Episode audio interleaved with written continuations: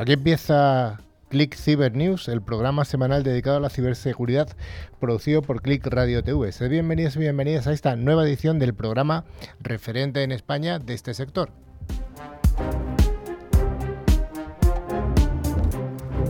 Click Cyber News se puede escuchar a través de las 55 emisoras que distribuyen la señal en toda España, tanto desde Galicia hasta mm, Almería y desde Huelva hasta Cataluña pasando por todas las comunidades autónomas, incluida Canarias.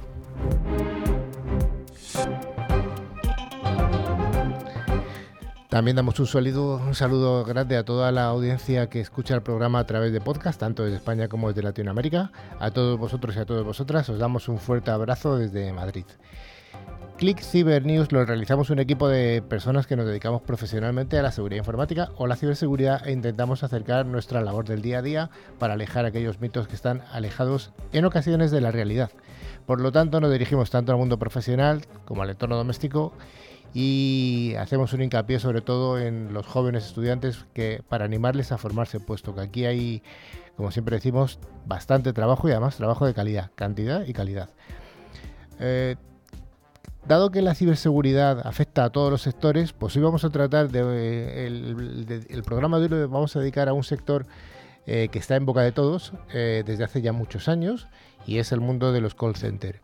Eh, una de las la personas que tenemos como invitada además mm, mm, hace parte de su labor en un en una de estas entidades que, que bueno que es la que llega hasta nosotros a través de los bancos, de los operadores de telecomunicación, de las eh, empresas de electricidad, etcétera, etcétera. Bueno, pues damos, eh, vamos a intentar que los cincuenta y tantos minutos que, nos eh, siguen estén llenos de, de, aspectos y de puntos que sean de interés. Y para ello hoy contamos con un equipo, como siempre, excepcional. Hoy desde la extrema derecha a don Sergio. Hola, Carlos. Desde el centro derecha a doña Nuria. Hola, hola. Desde mi centro izquierda al invitado hoy, Javier Allende. ¿Allende o Allende? Allende. Allende. Allende, nunca lo había oído. Eh, mi extrema izquierda a don Rafa, hoy vestido de rosa. Sí, un color muy bonito. Un color bonito. Y a la extrema, extrema izquierda a Daniel, el hombre de cuadros. Un saludo a todos. y eh, en el centro estoy yo, Carlos Lillo, y al otro lado de la pecera tenemos a don Javi, el mago de los potenciómetros, el mago de las teclas. ¿Qué tal, Javi? Saludos a todos. Bueno, pues, ¿qué es lo que vamos a hacer hoy, Sergio? Bueno, pues hoy vamos a hacer eh, nuestros, eh, nuestro habitual esquema, que primero vamos a empezar con nuestra noticia de ciberseguridad, luego tendremos el monográfico, que en este caso va a ser sobre seguridad en call centers, Luego nuestra entrevista al invitado, que es Javier Allende, que ya lo hemos presentado, es el CISO de Conecta. Y luego terminaremos con el concurso, claro. Claro que sí, ese concurso semanal que hacemos en todos los programas. Ya sabéis todos que los dos ganadores que respondan a la pregunta que haremos durante el propio programa serán beneficiarios de una licencia del antivirus 3 Micro, eh, gracias a Ingecom, mayorista de valor, y válida para tres dispositivos. Este premio está valorado en 50 euros y lo podéis instalar en varios dispositivos, tablets, teléfonos, eh, ordenadores, etcétera. Así que merece la pena prestar un poco de atención, ¿no? Merece la pena. Bueno, vayamos al primero de los bloques, el bloque de las noticias semanales de ciberseguridad.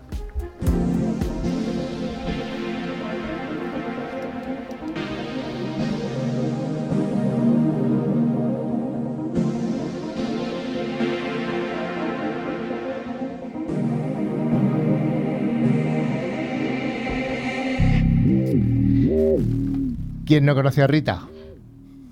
Todo el mundo conoce a Rita. Bueno, pues Rita es la madre de John Strand, que es el propietario de Black Hills Information Security, que es una empresa dedicada a la ciberseguridad, americana. Y bueno, pues quería hacer una comprobación eh, del sistema de seguridad de una prisión aprovechando que su madre, Rita, había sido camarera y que había sufrido un montón de inspecciones de sanidad a lo largo de su vida, pues le dijo, oye, tú que has sido la víctima de muchos inspectores, vamos a ver, vamos a aprovechar tu conocimiento para intentar infectar una prisión. Sergio.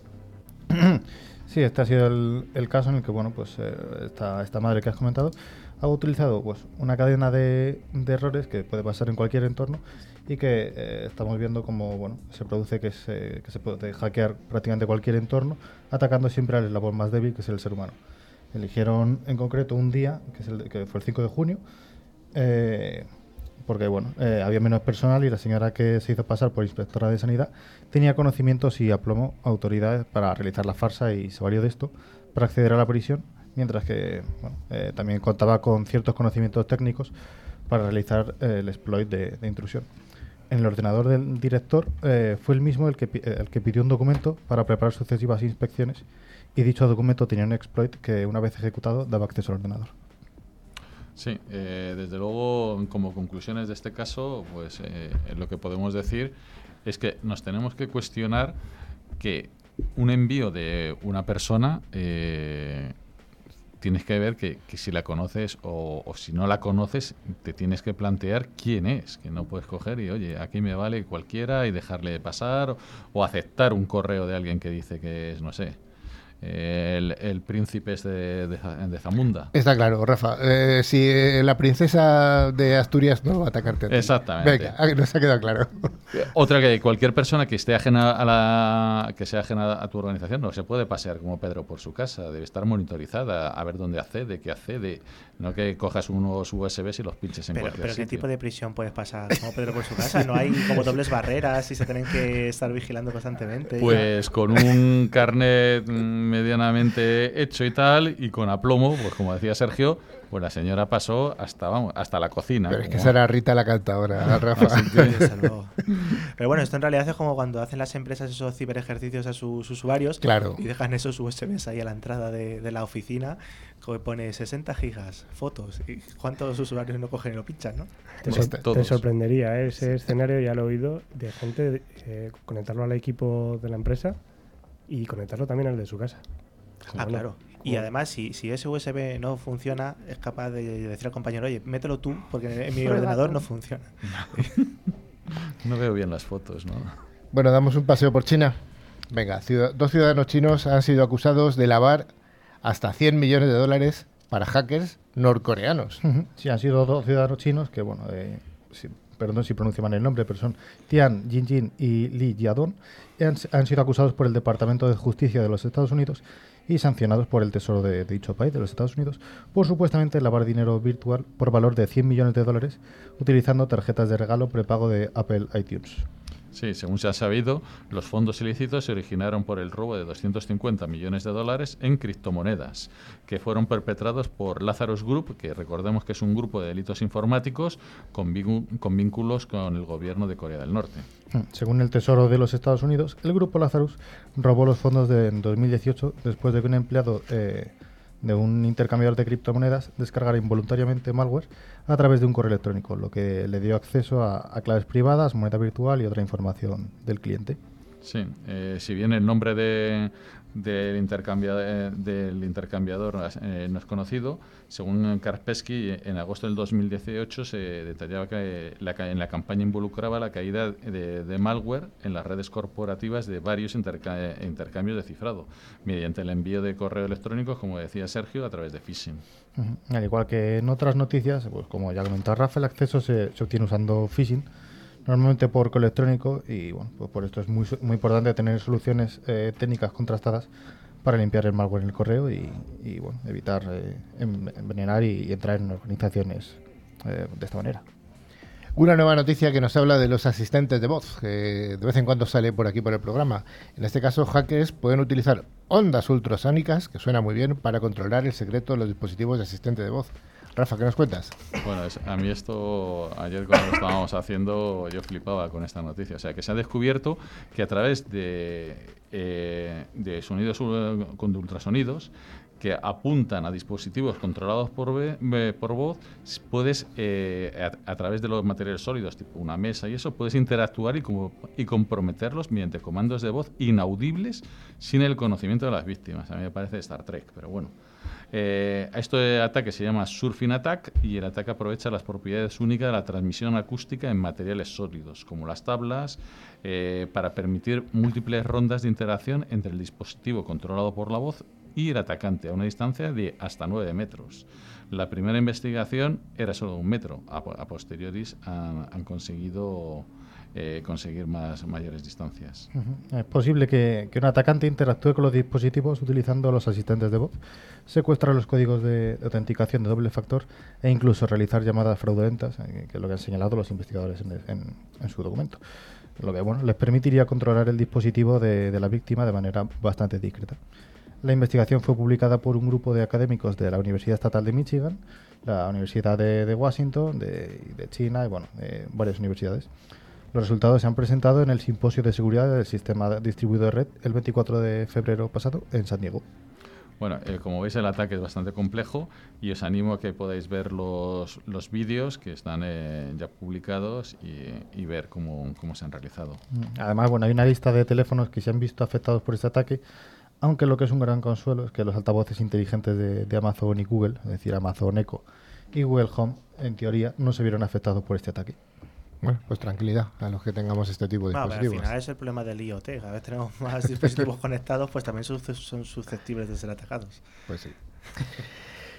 Durante esa semana pasada, Cisco ha lanzado varios boletines de seguridad para múltiples productos. Entre los fallos de seguridad corregidos se encuentran ejecuciones de comandos y de código arbitrario, denegaciones de servicio y revelación de información sensible, entre otros. Sergio. Sí, en total se, se han solucionado 13 vulnerabilidades todas bueno, descubiertas, pues, como has dicho, durante este año, de las que destacan eh, las siguientes, clasificadas de, mayor gravedad según Cisco.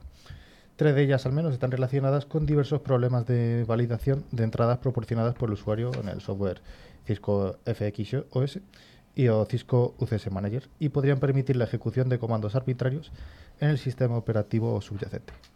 Sí, hay otra relacionada con los switches de Cisco, los Nexus 1000V, y con VMware Sphere, eh, que podrían ser explotadas para crear eh, una, una, condición de denegación de servicio, un 2, a través de, muchos intentos de inicio de sesión contra el dispositivo afectado.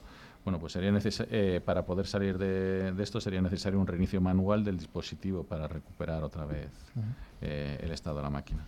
Sí, otro fallo crítico según Cisco ha sido la validación de las cabeceras de los paquetes en la función del Cisco Discovery Protocol, que también afecta al programa Cisco FXOS y Cisco NXOS, eh, que podría permitir que un atacante no autenticado en una red subyacente ejecute código arbitrario como root.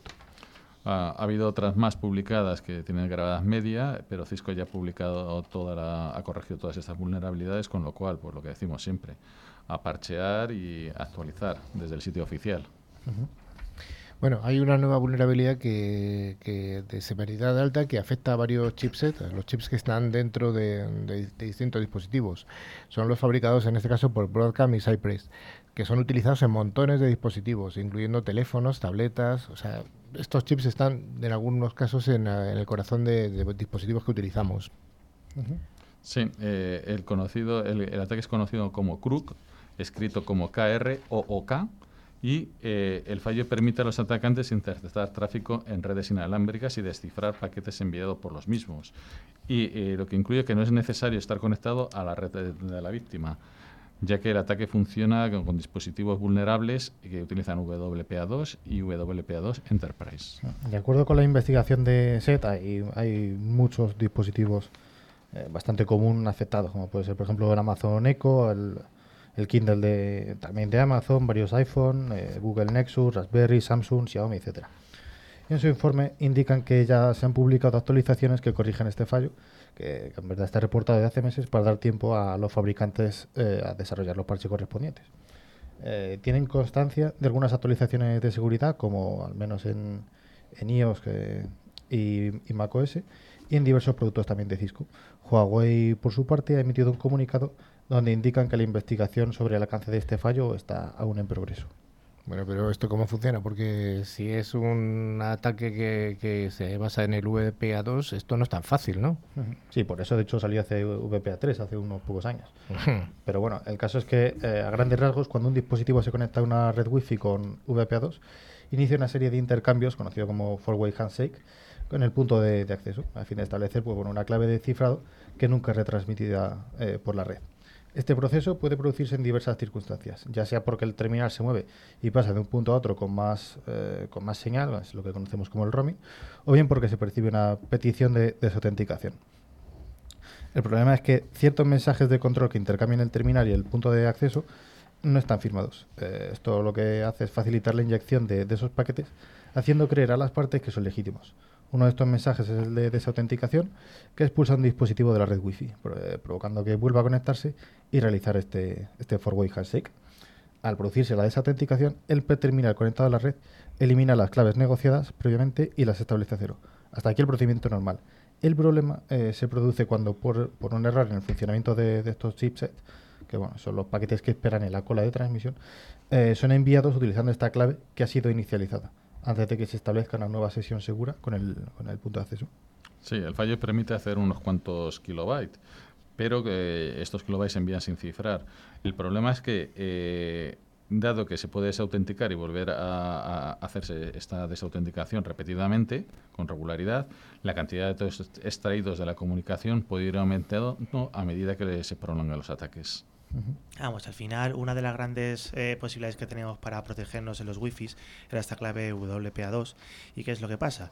Que con esta vulnerabilidad pues eh, desaparece un poco esa protección. Entonces dentro de todos estos chips que habéis comentado y distintos teléfonos y demás, aquí lo más grave es que también, también están afectados varios tipos de routers. Entonces, al final nosotros actualizamos nuestro teléfono, por lo tanto ya estamos protegidos, o nuestra tablet o el PC, pero muchas veces no el router. Entonces, ¿qué, qué pasa? Que estamos conectados con esos teléfonos a las wifi que proporcionan ese router y por lo tanto, a pesar de que nosotros estemos protegidos, nuestros datos ya van eh, ya son susceptibles de ser vulnerados. Entonces, bueno, Ahí, es donde se radica un poco el problema. Si, por supuesto, pues aplicamos las parches y, correcciones en los routers, pues oye, nos protegemos, ¿no? Eh, de todas formas, pues lo comentante de Sergio, que Huawei todavía sigue ahí pensando, eh, viendo el alcance, cómo solucionarlo y demás, pues bueno, hasta que determinen un poco cómo puede protegerlo, pues... Let's Encrypt revocará millones de certificados TLS por un fallo de seguridad. La popular eh, autoridad en firma de certificados, que es responsable de la emisión de, 116 millones de, certificados, ha decidido revocar cerca del, 2,6% de, dichos certificados, lo que supone pues, más o menos 3 millones de ellos, eh, de los cuales se supone que alrededor de un millón estarían duplicados. La decisión eh, se ha debido a un fallo en el software encargado de verificar la autenticidad de los sitios y el fallo fue confirmado por la propia Let's Encrypt eh, pues el pasado 29 de febrero y arreglado tan solo dos horas después. Sí, Let's afirma que en su web oficial que habría empezado a revocar los, eh, los certificados a las 8 del, 8 del 4 de marzo, o sea, ayer. Y si en alguno de nuestros oyentes todavía no lo ha hecho, pues debería renovar y reemplazar los certificados afectados cuanto antes. Bueno, sabemos que el Centro Criptológico Nacional o el CCN pues eh, da de vez en cuando publicaciones y en esta semana nos damos cuenta de dos. Ha hecho una publicación de una vulnerabilidad en Microsoft, en Microsoft Exchange y por otra parte ha publicado la guía 885 de perfil de cumplimiento específico para Office 365. Las dos tienen que ver un poco con, Microsoft. De forma muy resumida, mm, ¿cuáles son cada una de ellas dos? Bueno, la primera es que eh, en el caso de, Microsoft Exchange, pues es una vulnerabilidad que han catalogado como, como alta y que permitiría hacer una ejecución remota de código. Sí, el fallo reside que en los componentes ECP, el, eh, panel de control de Microsoft Exchange, no genera claves aleatoriamente en cada instalación, sino que todas las instalaciones de Microsoft Exchange Service tienen la misma clave de validación y desencriptación a la configuración de la web. Estas claves se utilizan para asegurar los datos del lado del servidor almacenado. Así que ya sabemos, se puede explotar eh, eh, a, través de un fallo que haga un atacante y podría ejecutar un código arbitrario tomando el control de, la máquina bajo objetivo. Sí, de hecho esta vulnerabilidad recibe una puntuación de, 9.0 según la escala eh, de la base de datos que, usan en el. Esto debido a que el fallo es explotable de forma remota con una complejidad baja y un ataque exitoso, exitoso obviamente supondría un impacto bastante considerable. Bueno, esta puntuación de 9 es muy alta, porque va del 1 al 10 y bueno, no quiero decir que hay gente que igual piensa que va del 1 al 100, no, va del 1 al 10, o sea que es muy alta, muy alta. ¿Y la otra, Rafa, la que tiene que ver con Office 365? Sí, pues eh, eh, el documento del que hablabas incluye las medidas a aplicar para garantizar la seguridad de los servicios contratados en el cloud de Microsoft Office 365, en la modalidad de SaaS, o sea, lo que es eh, software as a service, para aquellas organizaciones que deban pasar controles a nivel alto, como por ejemplo el Esquema Nacional de Seguridad, es la, esta guía les será de, por supuesto, de muchísima utilidad, incluso para el cumplimiento suficiente de, este dicho Esquema Nacional de Seguridad. Bueno, pues hasta aquí las noticias. Ha habido alguna noticia muy tecnológica que, bueno, que, no todo el mundo va, va a cogerle a la primera. Vayamos al bloque. La ciberseguridad es el sector más dinámico y pujante de las tecnologías de la información. CiberClick es el programa de referencia en español de este sector. Sus noticias, novedades y recomendaciones son analizados semanalmente por Carlos Lillo y su equipo de expertos. CiberClick, el programa referente de ciberseguridad.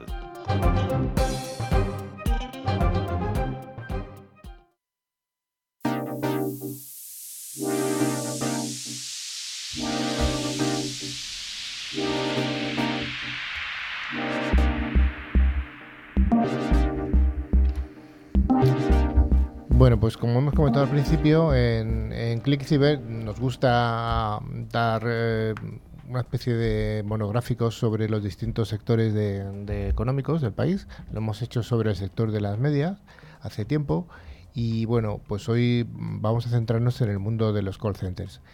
Pero Dani, lo primero, el hombre de cuadros, que es un call center. Bueno, un call center yo creo que casi todo el mundo lo tiene un poco en mente. Al final son centros en los que existen bastantes trabajadores que vía telefónica pues ofrecen una atención primaria, por ejemplo, o incluso pues venta especializada podemos sufrirlos o disfrutarlos, depende un poco, ¿no? Por ejemplo, cuando llamamos, cuando queremos tratar con nuestro seguro, probablemente estemos contactando con un call center, cuando estamos recibiendo atención, pues como de soporte técnico quizás también, de algún fabricante, de algún producto, cuando nos queremos eh, interactuar con nuestra compañía telefónica, pues también tenemos un call center detrás, pero también cuando hablamos con administraciones públicas muchas veces. Ese PRI, esa primera línea lo gestiona pues a través, se gestiona a través de un call center donde distintos eh, trabajadores pues nos ofrecen un poco esa atención, si lo 24-7, pues con una amplia duración, ¿no? Bueno, primer nivel, en ocasiones primero, segundo y tercero. O sea, tampoco, o sea, a veces nos pensamos que estamos hablando con el banco, con el banco que sea, con uno azul o con uno rojo, y no estamos hablando con el banco, estamos hablando con, bueno, estamos hablando con el banco, pero a través de un medio que es un call center que suele ser una empresa una empresa subcontratista de ese, de ese banco. Eso es a veces nos enfadamos con los teleoperadores y eh, eh, ellos pueden hacer lo que pueden hacer. No, no, es justo. La verdad que es un trabajo un poco ingrato. Sí. Porque tenemos la frustración y la pagamos con ellos, pero ellos hacen lo que, lo que tienen que hacer dentro de sus conocimientos y lo que han establecido que hagan. Entonces, hay veces que hablo con ellos y es que les escuchas lo que les están diciendo y se te cae el alma a los pies. Mm. Entonces, hay que yo antes me ponía en el otro lado y como un energúmeno y ahora que trabajo en este mundo, cada vez que hablo con un contact center, pues intento siempre un mensaje más tranquilizador, siempre y cuando desde el enfado, que cuando llamas a un contact center normalmente es porque tienes una incidencia, ¿no? Pero siempre trasladarle que entiendo, venga, vamos a ver si lo conseguimos arreglar, aunque a veces por una razón u otra los propios sistemas no te dejan o, o no sabes transmitir la información. Oye, Nuria, desde el punto de vista de la ciberseguridad, ¿por qué un call center es objetivo de los ciberdelincuentes? Pues porque la información es poder y al final en los contact centers o call centers pues bueno, em, manejan mucha información, manejan mucha información y mucha información sensible de los usuarios e incluso muchas veces también utilizan o manejan tarjetas, números de tarjetas de crédito. Como estabais comentando, ¿no? Son plantillas muy extensas, tiene que dar soporte 7 por 24, trabajan a turnos. Eh, es un gran número de empleados y los índices de rotación, y esto nos puede decir Javier, pero yo creo que los índices de rotación son altos. Por lo tanto, bueno, teniendo en cuenta todo esto y teniendo en cuenta que son operadores, personas que tienen información a datos sensibles, bueno, existe el problema o la, situación de que puede haber una, situación de, de, exfiltración de información, ¿no? Y puedes tener los empleados, los operadores más leales del mundo, puedes contar con los sistemas más seguros, pero cuando tú tienes que dar tu número de tarjeta de crédito, tu fecha de caducidad de la tarjeta de crédito, los tres numeritos que aparecen por detrás, pues hombre, pues pueden surgir algunas dudas. Sí, pero bueno, también ah, hay que tranquilizar a nuestros oyentes porque al final hay procesos de, negocio que certifican que esta información es tratada adecuadamente. Muchos procesos de negocio es, cierto que es algo bastante complejo porque entran en juego bastantes sistemas, eh, las personas humanas, etcétera. Pero bueno, hay plataformas muy orientadas a la protección de ese tipo de, interacción con los usuarios, como pues en los IBRs, que son plataformas de respuesta de voz interactiva, en la que cuando tenemos que dar ese tipo de información realmente no está ese eh, eh, contacto, esa persona que ha trabajado en el call center, no está escuchando esa información, sino que se pasa a una plataforma un tanto alternativa en el que el usuario da sus datos, pues en este caso, como decía Nuria, de las tarjetas de crédito, eh, bueno, la información que requiera, dentro de un poco de un contexto que probablemente también sea grabada y esa información se trata de forma totalmente autónoma y, y distinta a la que, información que pueda acceder esa persona humana, de esa trabajadora y por supuesto pues se, cifra, se transmite de forma segura y se trata pues de la manera más adecuada para evitar que efectivamente ocurra esa exfiltración de seguridad tanto por accidente o de manera intencionada obviamente. Oye, y desde el punto de vista mm, eh, de que estás hablando de tarjetas de crédito, aquí aparece un estándar, que es el famoso PCI DSS, pero Nuria, a grandes rasgos, ¿qué es el PCI DSS? Pues es una normativa que nos va a permitir, eh, bueno, que proporciona un estándar de la seguridad de los datos, sobre todo muy focalizada en las tarjetas de crédito, ¿no? Y bueno, pues obliga a ciertas cosas. Tienes que proteger los datos de los propietarios de las tarjetas de crédito, tienes que implementar medidas sólidas de control de acceso, tienes que monitorizar y testear regularmente las redes, tienes que tener a cabo eh, un programa de gestión de vulnerabilidades, mantener una política de seguridad y también tienes que llevar a cabo ciertas auditorías en función del número de operaciones que, que, la compañía hace al año, pues digamos que las auditorías son más o menos severas, pero siempre tienes que hacer una auditoría. O sea que hay una serie de tareas que te obliga el PCI que no son tan triviales. De obligado cumplimiento. De obligado cumplimiento. Pues sí, pues por ejemplo hay que recordar que hace hace un tiempo eh, la compañía norteamericana ATT en Estados Unidos eh, tuvo un coste importante, una multa de 22 millones de, de euros supongo que serían dólares originalmente. Y el problema no vino originalmente de ATT, sino vino de su proveedor de contact center. Al parecer, esta empresa fue atacada por ciberdelincuentes que se apropiaron de más de 280.000 registros de clientes con información confidencial. Dani, ¿qué nos cuentas? Claro, al final, pues este tipo de empresas, además tan grandes, suelen estar un poco descentralizadas, teniendo distintas oficinas. Y, en este caso concreto de que comentabas de AT&T, están distribuidos en varios países, en Filipinas, en Colombia, México, etcétera. Entonces, uno de las eh, de los problemas que nos enfrentamos cuando hablamos de ciberseguridad en este tipo de, oficinas o de empresas es un poco saber qué es lo que tenemos, dar visibilidad para poder protegerlo. No podemos proteger algo que ni siquiera conocemos mm, que existe. Entonces, algo tan tonto como saber cuántos dispositivos tenemos conectados en nuestra red, ya sean que sea el wifi que damos a nuestros usuarios pues para, no sé, consultar su correo, internet. Bueno, cualquier dispositivo, sea Bridge Your Own Device o sea dispositivos corporativos, necesita de ser monitorizado. Sobre todo porque al final de esta manera podemos eh, eh, caracterizarlos, podemos construir un perfil y saber cuál va a ser su comportamiento, cuál debería ser su comportamiento más adecuado. De esa manera, pues hay muchas herramientas de seguridad, como puede ser un NAC o incluso pues más avanzadas de análisis de comportamiento, ya sea humano o también de dispositivo o de tráfico, en el que cuando se descubra algún tipo de anomalía, tanto por arriba como por abajo, no un poco de ese, esa línea, ese baseline de comportamiento habitual, pues nos dé una alerta y podamos un poco orquestarlo con otras herramientas, ¿no? Entonces aquí ya hemos hablado muchas veces de tener un SIEM adecuado en el que reporten nuestras distintas herramientas, no solamente de seguridad, sino también incluso de comunicaciones, pues todos esos eventos para poder orquestarlos y hacer pues una respuesta al incidente mucho más rápida. Si tenemos que andar revisando distintas consolas de seguridad para ver qué se, qué se alertas se van detectando, pues no acabaríamos nunca. No tenemos nunca ni los recursos ni de físicos ni humanos para poder pues dar un poco salida a esto. ¿no?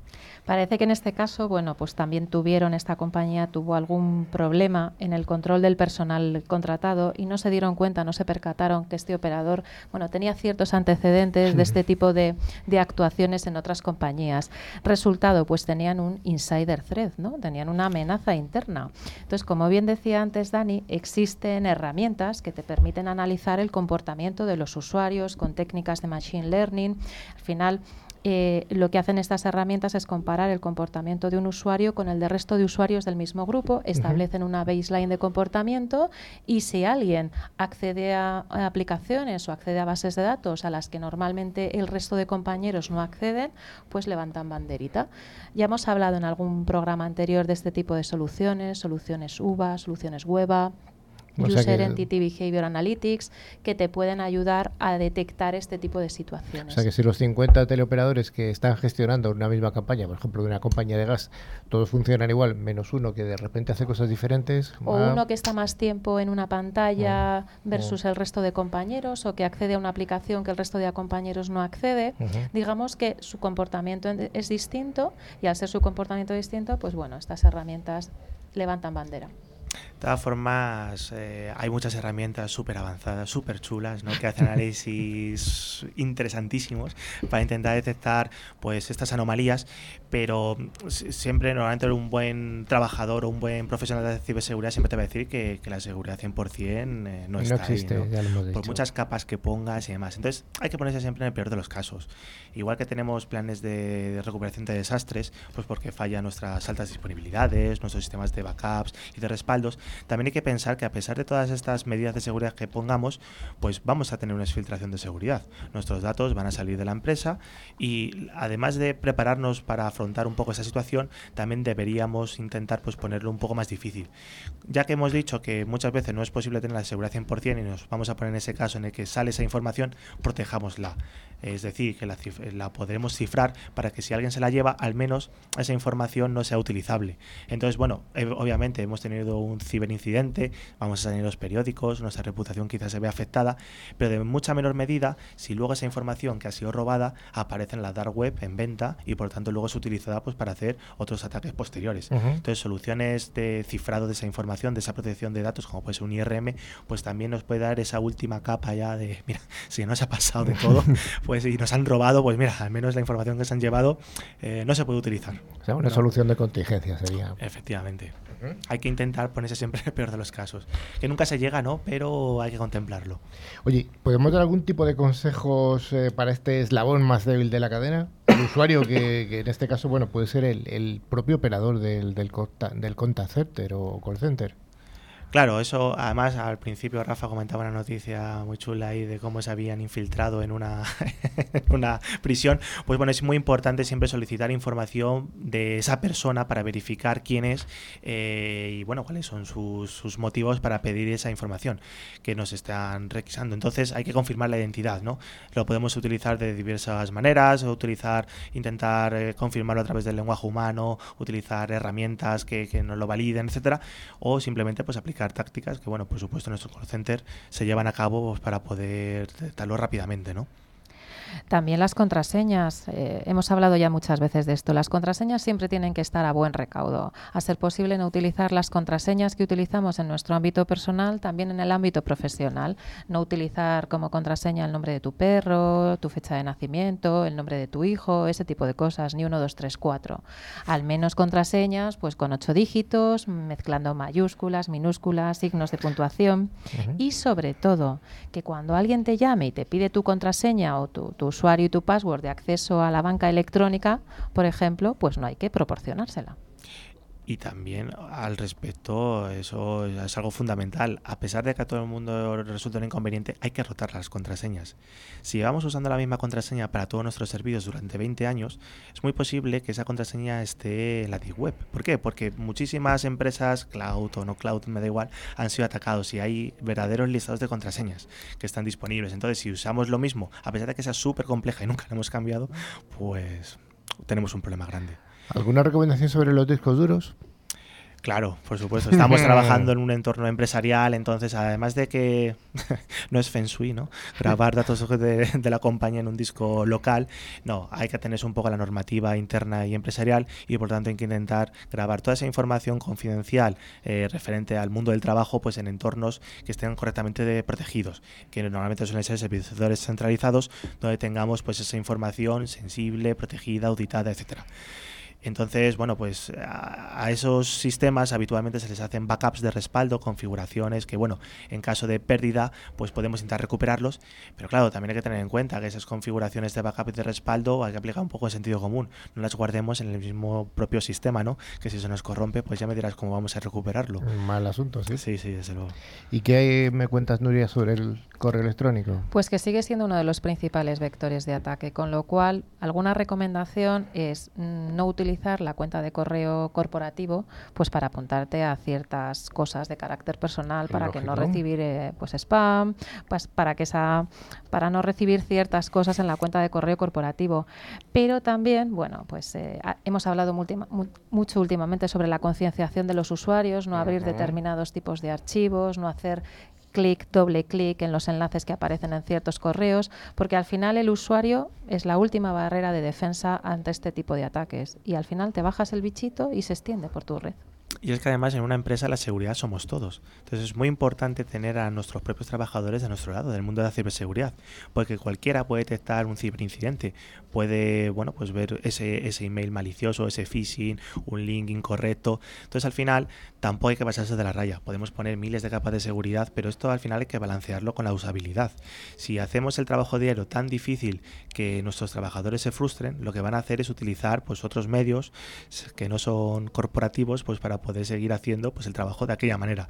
Entonces, por lo tanto, no van a estar securizados y son más susceptibles de ser atacados. Entonces, si balanceamos y ponemos los sistemas seguros, pero dentro de unas medidas racionales que siguen siendo usables, pues bueno, nuestros trabajadores estarán más contentos y formarán parte de ese equipo de ciberseguridad que es toda la empresa en realidad, no solamente pues ese IT Security Team o Red Team o Blue Team.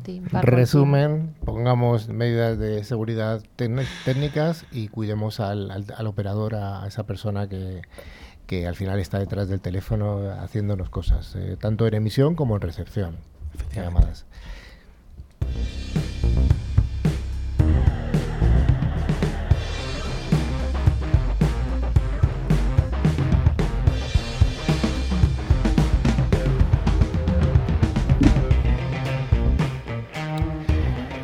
Como hemos comentado al principio, ya ha tenido alguna intervención Javier, eh, además interesante y pertinente. Eh, Javier Allende, ¿de dónde vienes?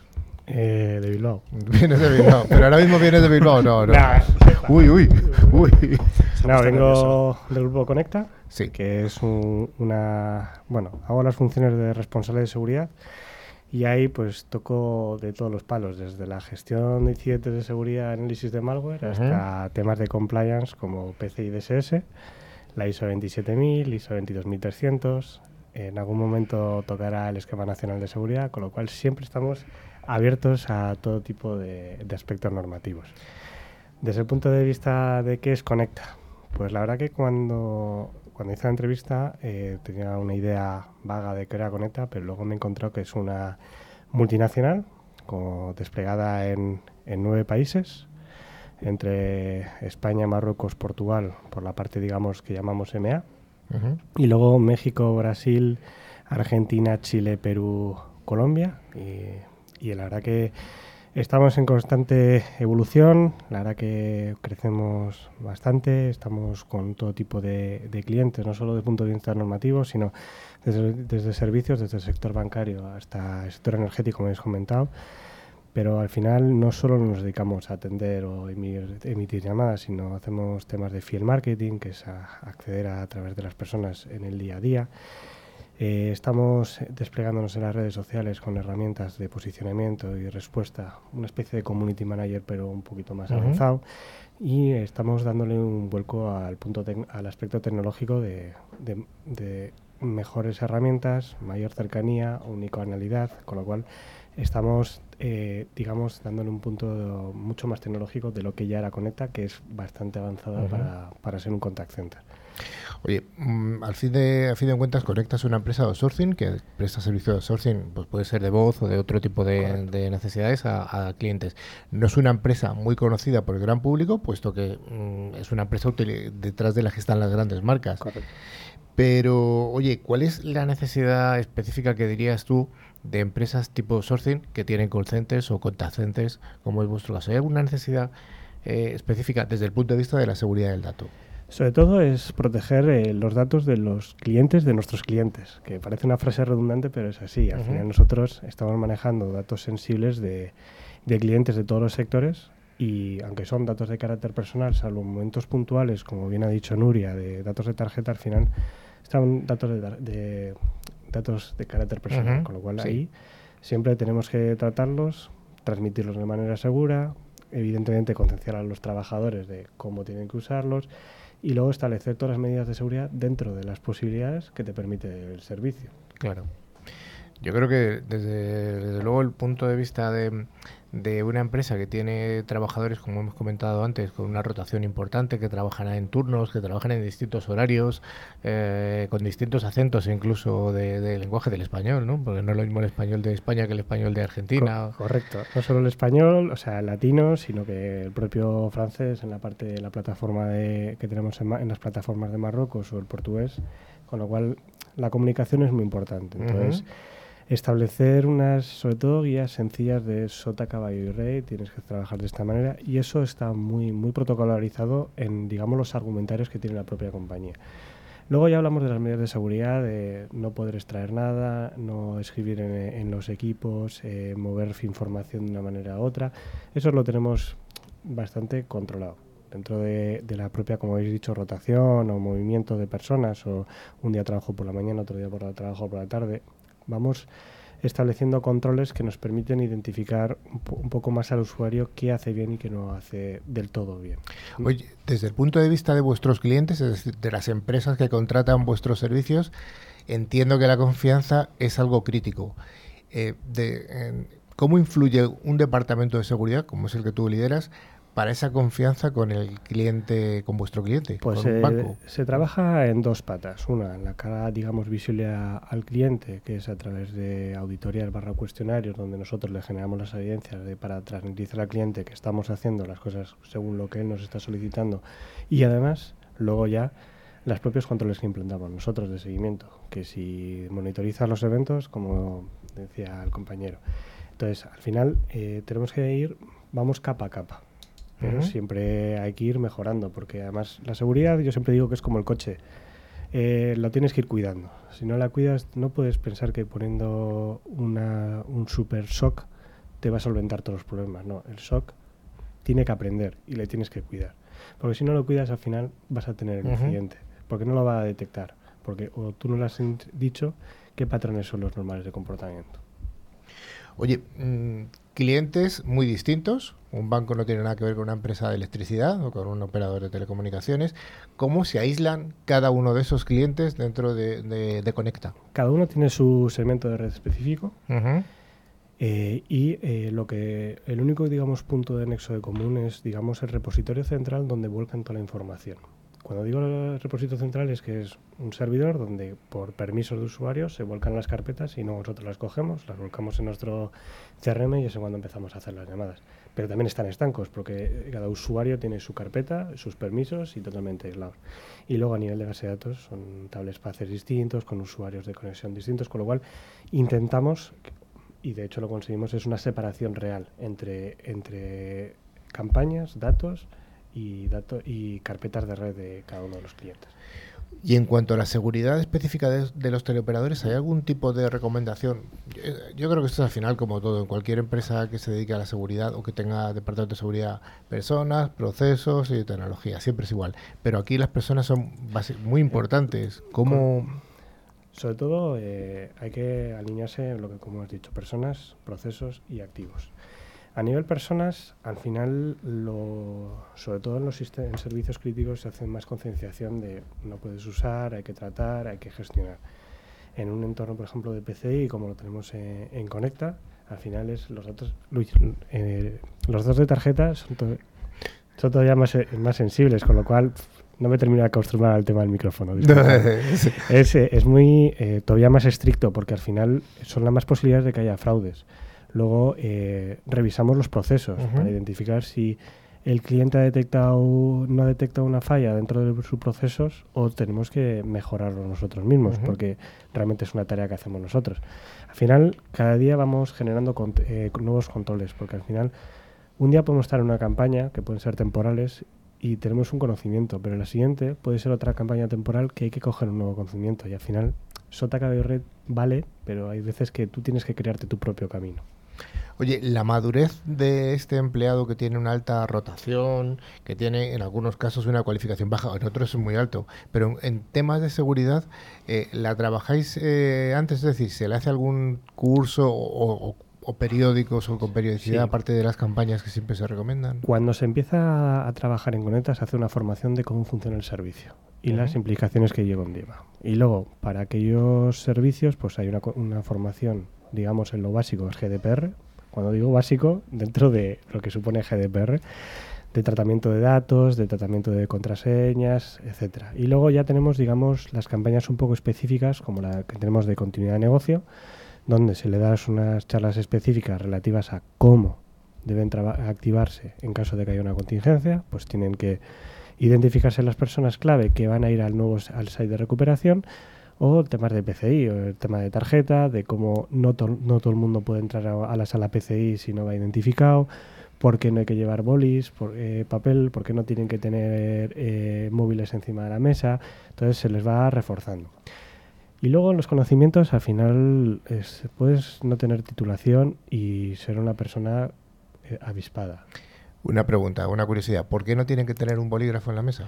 Porque al final el papel no es más fácil de, de meterte en un bolso que en un ordenador. Y entonces con eso, al final, si alguna usan, yo les eh, exijo que haya política de mesas limpias, romper y demás. Pero al final, tú imagínate un servicio de tarjetas, vas apuntándotelas Sí. todas.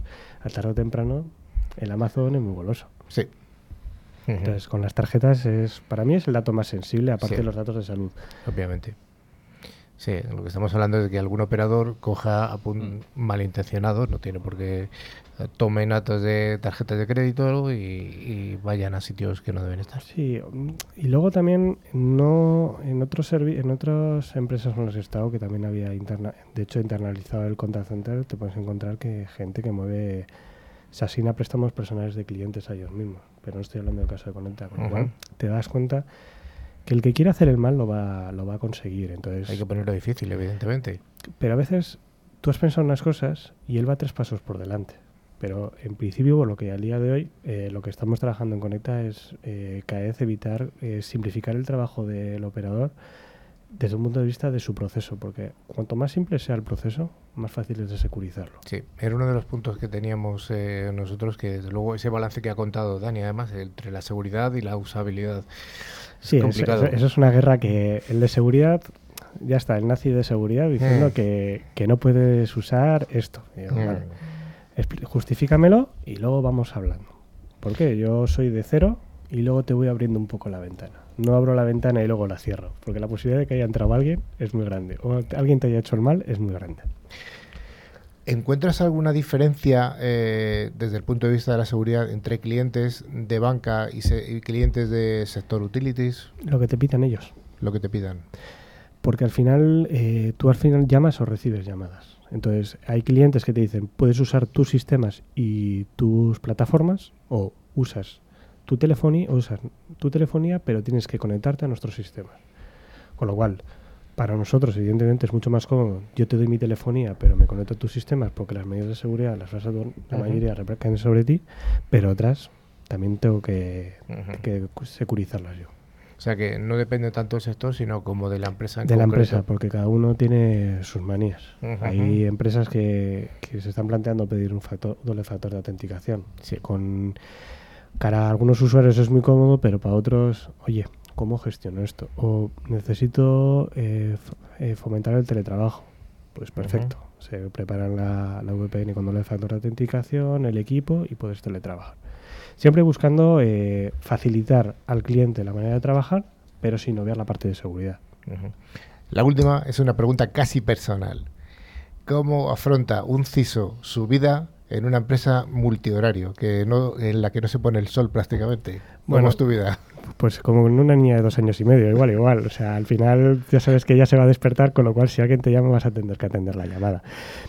Pues es un reto, es un reto y, la verdad que lo disfruto porque eh, tengo el apoyo de la dirección para ello. Entonces eh, es un buen sitio para, para desarrollarte en el mundo de la seguridad. De hecho, aprovecho la cuña para... Tengo un puesto para una persona de uno o dos con uno o dos años de experiencia, principalmente para temas de normativa, pero también me enredaría en temas técnicos porque entiendo que la parte divertida de la seguridad, desde un punto de vista de un, de un informático, es la parte técnica.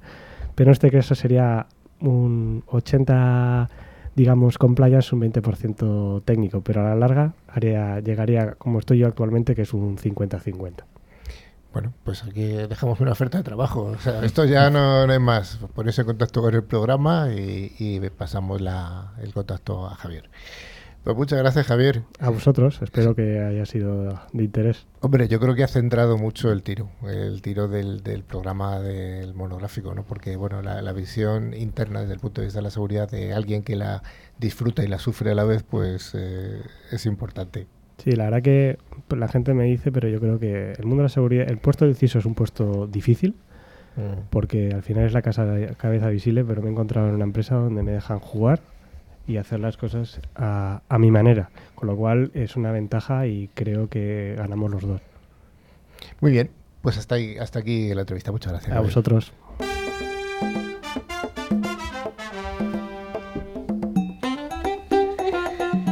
Pues llega el momento del concurso que nos quedamos sin tiempo y gracias a IG con mayor este valor vamos a sortear dos licencias anuales del antivirus con calidad profesional de Trend Micro. El valor de cada regalo, como antes lo ha dicho Dani, es de 50 euros y siempre recomendamos utilizar antivirus de pago. Los gratuitos pueden ser no tan efectivos como quisiéramos. Rafa, ¿tenemos ganadores de la semana pasada?